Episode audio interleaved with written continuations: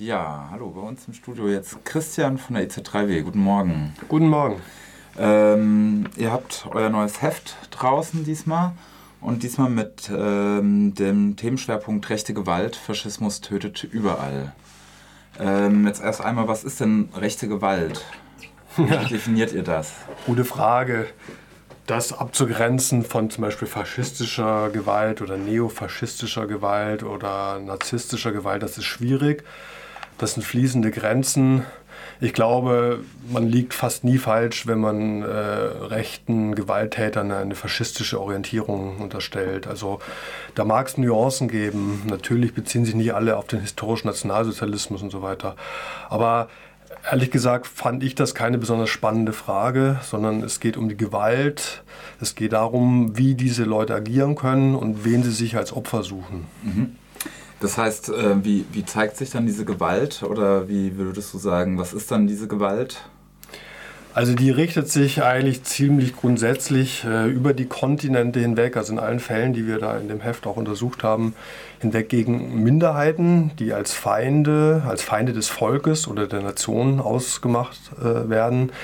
Das können sogenannte ethnische Minderheiten sein, Menschen mit anderer Hautfarbe, das können aber auch äh, Leute sein mit anderer Religion.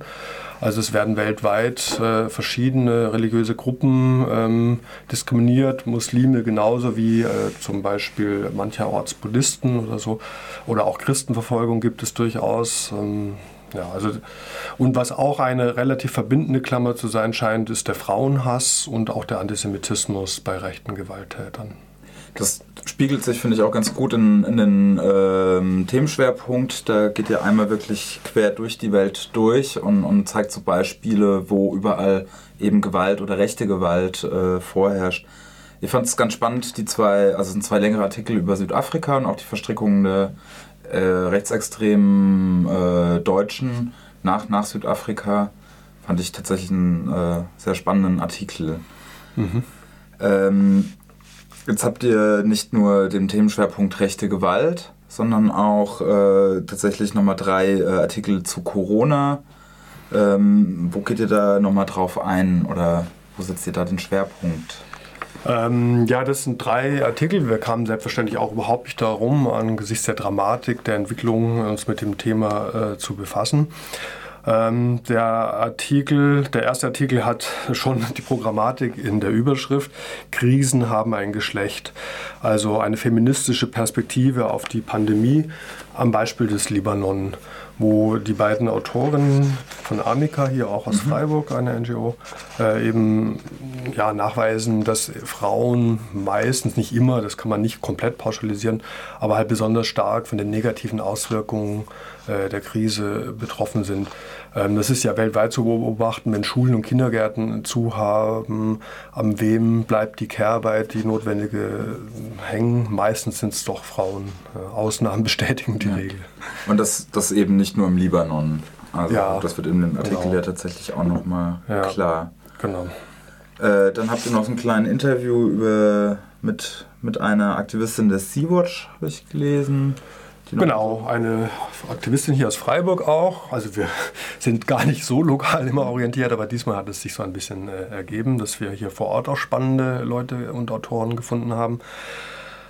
Ja, die sagt sinngemäß, die ganze Corona-Krise, die ganze äh, Corona-Thematik hat ein bisschen vergessen gemacht, dass die gesamte Flüchtlingsdramatik immer noch weiter besteht, dass Leute auf dem Mittelmeer verzweifelt versuchen, ihre Haut zu retten ähm, dass die EU-Politik weiterhin aber super restriktiv ist und jetzt einfach nur noch einen neuen Vorwand gefunden hat, nämlich Corona. Mit dem Argument in Anführungszeichen wird eben jetzt noch radikaler äh, unterbunden, dass geflüchtete Menschen äh, in EU-Länder kommen können. Das Beispiel Moria in äh, Griechenland ist ja ganz besonders eklatant und bekannt geworden, berüchtigt geworden, muss man sagen. Aber es spielt sich halt auch an anderen Orten des Mittelmeers ab. Ja, nicht nur, nicht nur äh, die Lager, sondern ich denke auch, dass die zivile Seenotrettung an und für sich äh, massiv wieder angegriffen worden ist, auch mit dieser neuen Verordnung der Schifffahrtsverordnung, wo das Verkehrsministerium ja tatsächlich so hohe Auflagen äh, erstattet hat, dass Seenotrettungsschiffe eigentlich gar nicht mehr auslaufen dürfen unter ja. deutscher Fahne, wenn sie nicht äh, die Schiffe umbauen. Ja.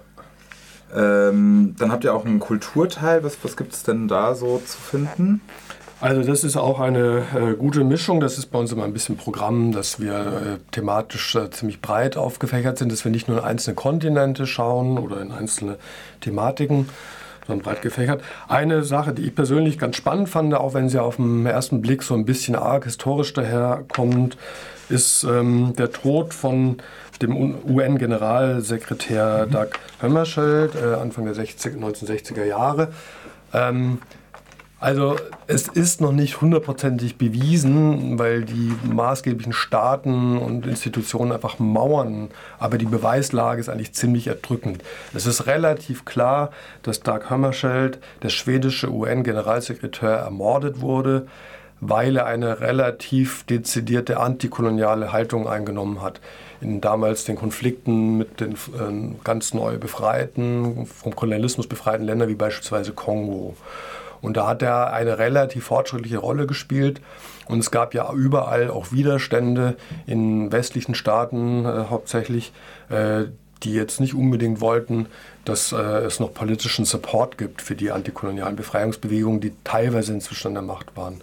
Und das Flugzeug, in dem damals Dag Hammarskjöld unterwegs war, um zu vermitteln in einem Konflikt, ähm, Kongo und so weiter, wurde abgeschossen bis heute ist es nicht hundertprozentig bewiesen, wer das genau war, aber es ist ziemlich sicher, dass das Rebellen waren, die äh, mit belgischer oder auch US-amerikanischer Regierung zumindest kooperiert haben. Ja.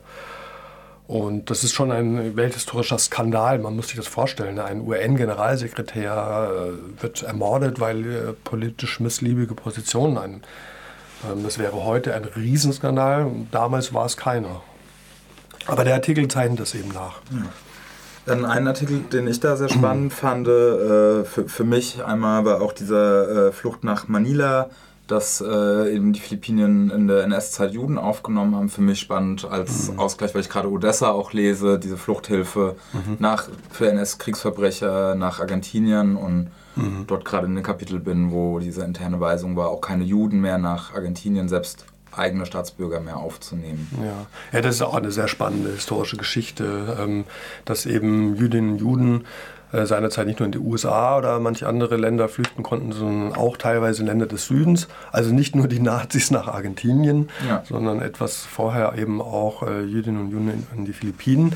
Wobei man schon auch sagen muss, dass das dort von der jüdischen Diaspora, das waren auch oft in Anführungszeichen zugereiste weiße Menschen, äh, dass das von denen organisiert wurde. So. Äh, aber es gab damals äh, in den Philippinen ein relativ gut ausgeprägtes äh, antifaschistisches Bewusstsein.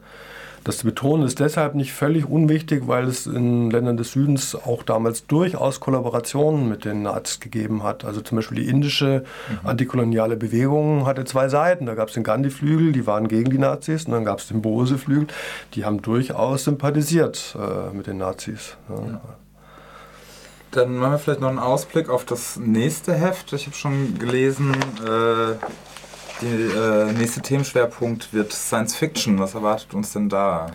Ja, ich glaube, da bin ich nicht direkt involviert, aber was ich so mitbekommen habe, eine wilde und spannende Mischung ähm, zum Thema Science Fiction, was jetzt nicht nur so ganz eng geführt nur auf die, die einschlägige Literatur ist, die ganzen Klassiker, Science of Lamb und so weiter, äh, sondern da werden sicherlich auch Filme und andere kulturelle Ausdrucksformen verhandelt. Es geht auch sicherlich um Fragestellungen wie Afrofuturismus. Also das sind ja auch teilweise utopische, manchmal vielleicht sogar auch dystopische Vorstellungen von der Zukunft. Ähm, es ist wird versucht, noch eine exklusive eine Kurzgeschichte von einem Autor aus einem Land des Südens zu bekommen, die Science, in das Genre Science Fiction passt. Ob das klappt, ist noch nicht ganz sicher, aber das wird eine bunte Tüte, dieses Heft. Und erscheint dann voraussichtlich wann? Ähm, Ende August. Ende August. Also das ist dann die September-Ausgabe. Wir sind in der Regel so eine Woche vor dem Beginn des jeweiligen Monats draußen, druckfrisch äh, mit dem Heft. Genau, im Jus Fritz in Freiburg erhältlich oder direkt im IC3W. Ähm. Okay, für 6 Euro lesenswert. Ich kann es auch nur empfehlen.